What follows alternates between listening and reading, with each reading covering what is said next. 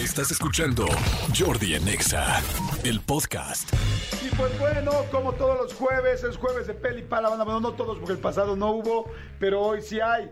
Jueves de pelis para banda con el señor Hugo Corona. Feliz. Amigos. Feliz. Feliz. Tú nunca gritaste pelis en un table, ¿verdad, mi querido Hugo? No, lo siento mucho. Soy eh, siempre fui muy bien portado, perdón. Sí, bueno, imagínate, no usaba, no conocía las, las cervezas, no probaba, no usaba jeans. Pero, pero, perdón, pero yo, o sea, yo sí, yo sí he ido a muchos tables y siempre me he portado muy bien, ¿eh? Mm, Tengo otros datos. tengo, exacto. otros datos. ¿eh? No, no estaría de acuerdo, amigo. Pues a mí todas me dijeron, gracias, te portaste increíble. Ah, muy bien, bien bajado ese balón. Bien bajado ese balón. Bueno, ¿cómo será esto ¿Cómo real? andan? ¿Cómo será que una vez yo, real, sí que fuimos a un table? Esto es neta, neta, neta. Yo les dije a unas chavas, yo les voy a bailar sexy y si lo logro, me pagan los que me, me- me pagan el, el baile, no sé cuán- cómo era, ¿no? Y este, y me lo pagaron. Real. Las dos chavas, neta, neta, neta. O sea que Pues mira, yo aquí, traigo, bien. yo aquí traigo uno de 100. Yo aquí traigo un billete de 100 dólares. ¿Qué onda, Jordi? Es que el problema no era solamente el dinero, sino el gusto. Y no es por nada, pero no eres mi tipo, amigo. Sí, amigo. Yo aquí traigo uno de 22. Pero de 22 pulgadas. centímetros. Oye, mi querido Huguito Corona, ¿qué onda? ¿Qué va a pasar esta semana? ¿De qué vamos a hablar? La semana pasada nos dejaste bien picados. Esta semana vamos a platicar de tres estrenos, uno de ellos en cines, que justo hablamos de, de la semana pasada, que es una película dirigida por Jordan Peele, que se llama Nope. Ah, No. sí, nos dejaste La picados. que no nos querías pasada. decir nada y todo el rollo. y No, no, no, miren, básicamente hay un, hay un pueblo en California que se encarga de criar eh, caballos para filmaciones de películas. Entonces hay un par de hermanos que son dueños de este pequeño rancho que es, que es una herencia de su tatarabuelo, donde la primera imagen que se captó en, en cine o en celuloide fue la de su, su tatarabuelo eh, montando un caballo, ¿no? Entonces ellos tienen como esta tradición de ser los expertos en caballos en Hollywood. De pronto se dan cuenta que hay algo en el cielo que no están entendiendo qué es y empiezan a ver y empiezan a suceder cosas muy extrañas en su rancho. ¿Qué es lo que sucede en el rancho? No te rías, Manolo, sé lo que dije. Sí, pues los Es- agarraron en su rancho a todos. Exacto. es básicamente que hay una nave, eh, una nave extraterrestre estacionada en el cielo arriba de- del, del rancho que pertenece a estas personas. Ok, Y O sea, está estacionada. dar- está estacionada, tal cual.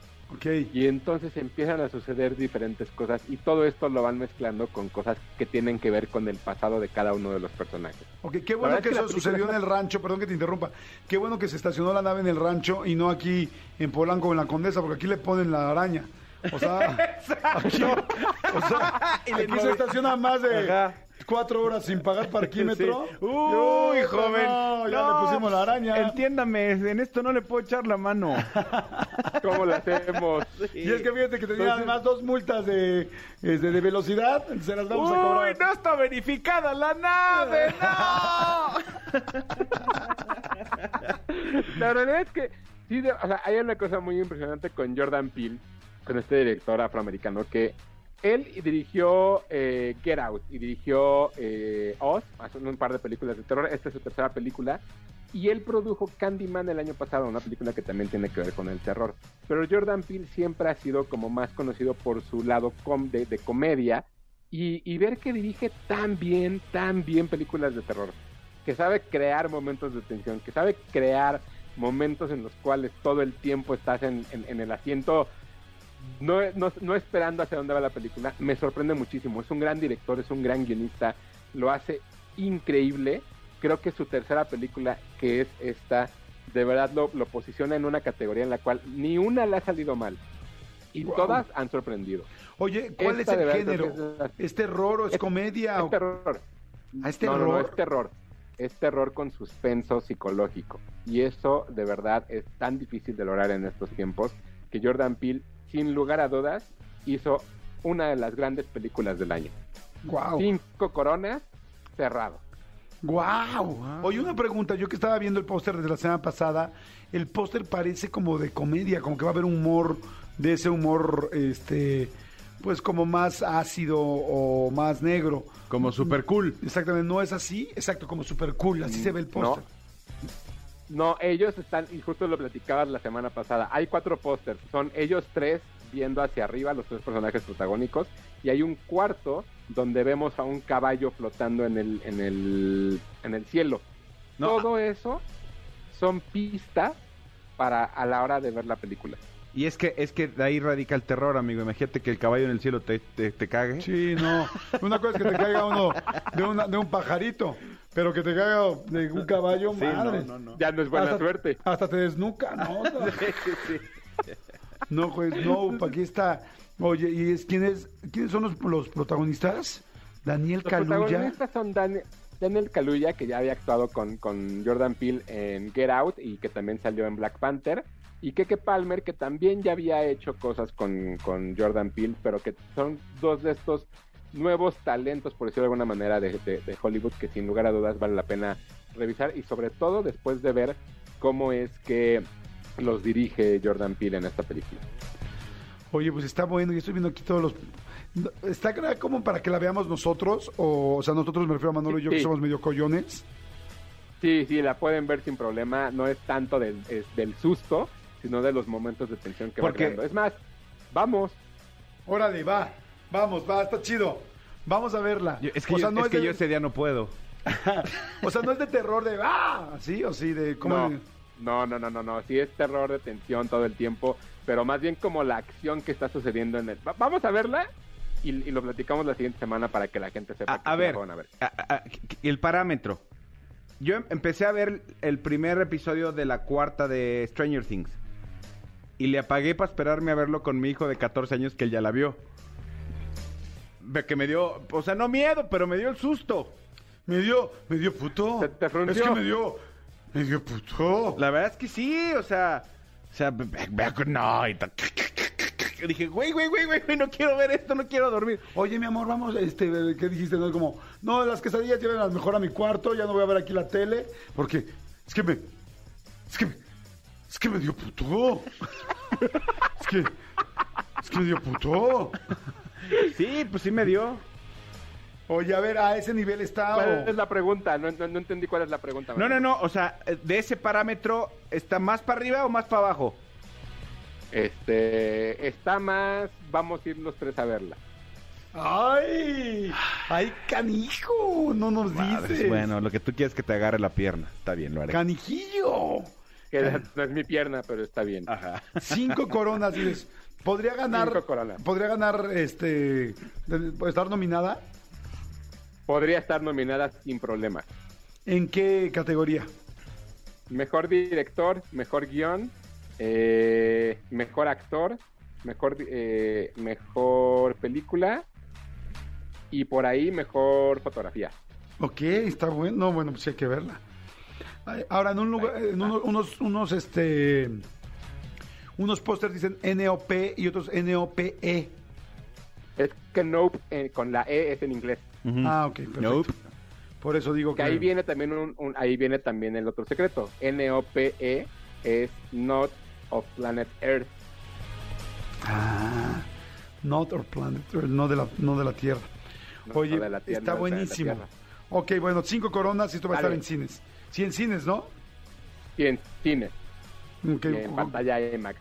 Oigan, en Netflix estrenó hace un par de semanas una serie que es muy interesante, que la verdad es que no había platicado de ella porque no la había terminado, que es Sandman, una, una serie, o de Sandman, una serie cre- eh, creada por Netflix a partir de una eh, novela gráfica de Neil Gaiman, que es muy famosa, donde básicamente es el mundo fantástico del rey del sueño y lo que sucede a partir de que es capturado por un hombre en la Tierra y todo lo que sucede después de esto es una serie que si a ustedes no les gusta lo fantástico, ni le entren, porque todo lo que sucede todo el tiempo es mundo fantástico, dragones, diablos, ángeles, tiene mucho que ver con esta cultura que Neil Gaiman ya había interpretado en God, en Good vs. Evil en alguna serie de, Prime Video, y la verdad es que es una gran serie, sorprende muchísimo porque además es una colaboración entre Netflix y la casa productora de Warner Bros. Entonces, no es necesariamente una serie original de la, de la, de la empresa, pero tampoco Warner Bros. se arriesgó a lanzarla en HBO Max. Entonces, el error de ahí creo que es de, creo que es de ellos, porque creo que es de las series del año. La verdad es que está muy bien hecha, está muy bien construida, vale mucho la pena.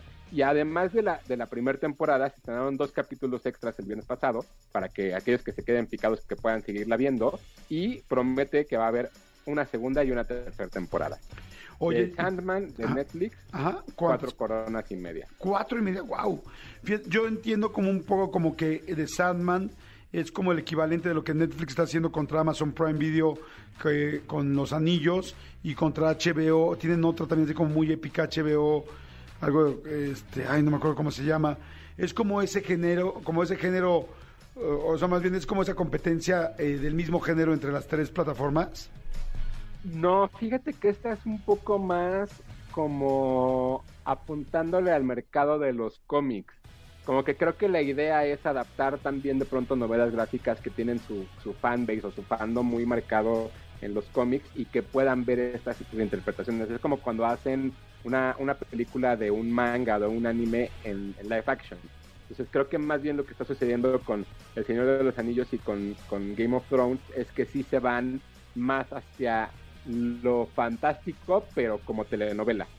O sea, porque al final pues, Game of Thrones es una telenovela carísima, igual que, El Señor de los Anillos, pero va más ¿Qué me dices de Topacio? ¿Qué me dices de los ricos también lloran? La madrastra ahorita lo que sabes lo que cobró Araceli Arámbula. No manches, hasta para hacer el promo dicen. Pues sí. ¿No?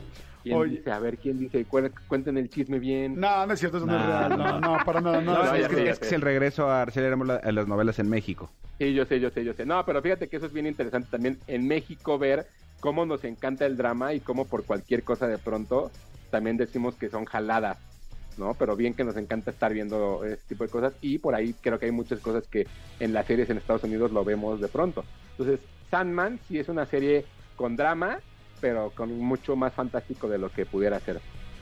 Ok, buenísimo. Entonces, cuatro eh, coronas y media. Wow. ¿Y hay algo más además de Nope y de Sandman? Los dos se ven que están buenísimos. La serie de She-Hulk, una serie que estrenó en Disney Plus, es básicamente una serie que se crea a partir del personaje de Hulk, interpretado por Mark Ruffalo, donde Tatiana Maslany interpreta a Jennifer Walters, que es la prima de Bruce Banner, a la cual por un accidente le cae sangre de Hulk y se convierte en una versión femenina de Hulk, pero es la serie hasta donde va parece más como un sitcom que como una serie de, superhéroes, más de acción. Tiene cosas como más chistosas, de pronto la personaje voltea a cámara y rompe la cuarta pared para hablarle al público, o sea, tiene como un, como este humor más de adolescente que, de, que, que, del, del, humor de las películas de Marvel. La verdad es que hay, he leído muy malas críticas en las cuales de plano destrozan la, la, serie por completo, pero creo que lo único malo que tiene hasta ahora son los efectos especiales, que son bien feos, pero ah, así, feos, no, no, no de, no de les, les tardaron y dos semanas de render, ¿no? Así de, de, un mes.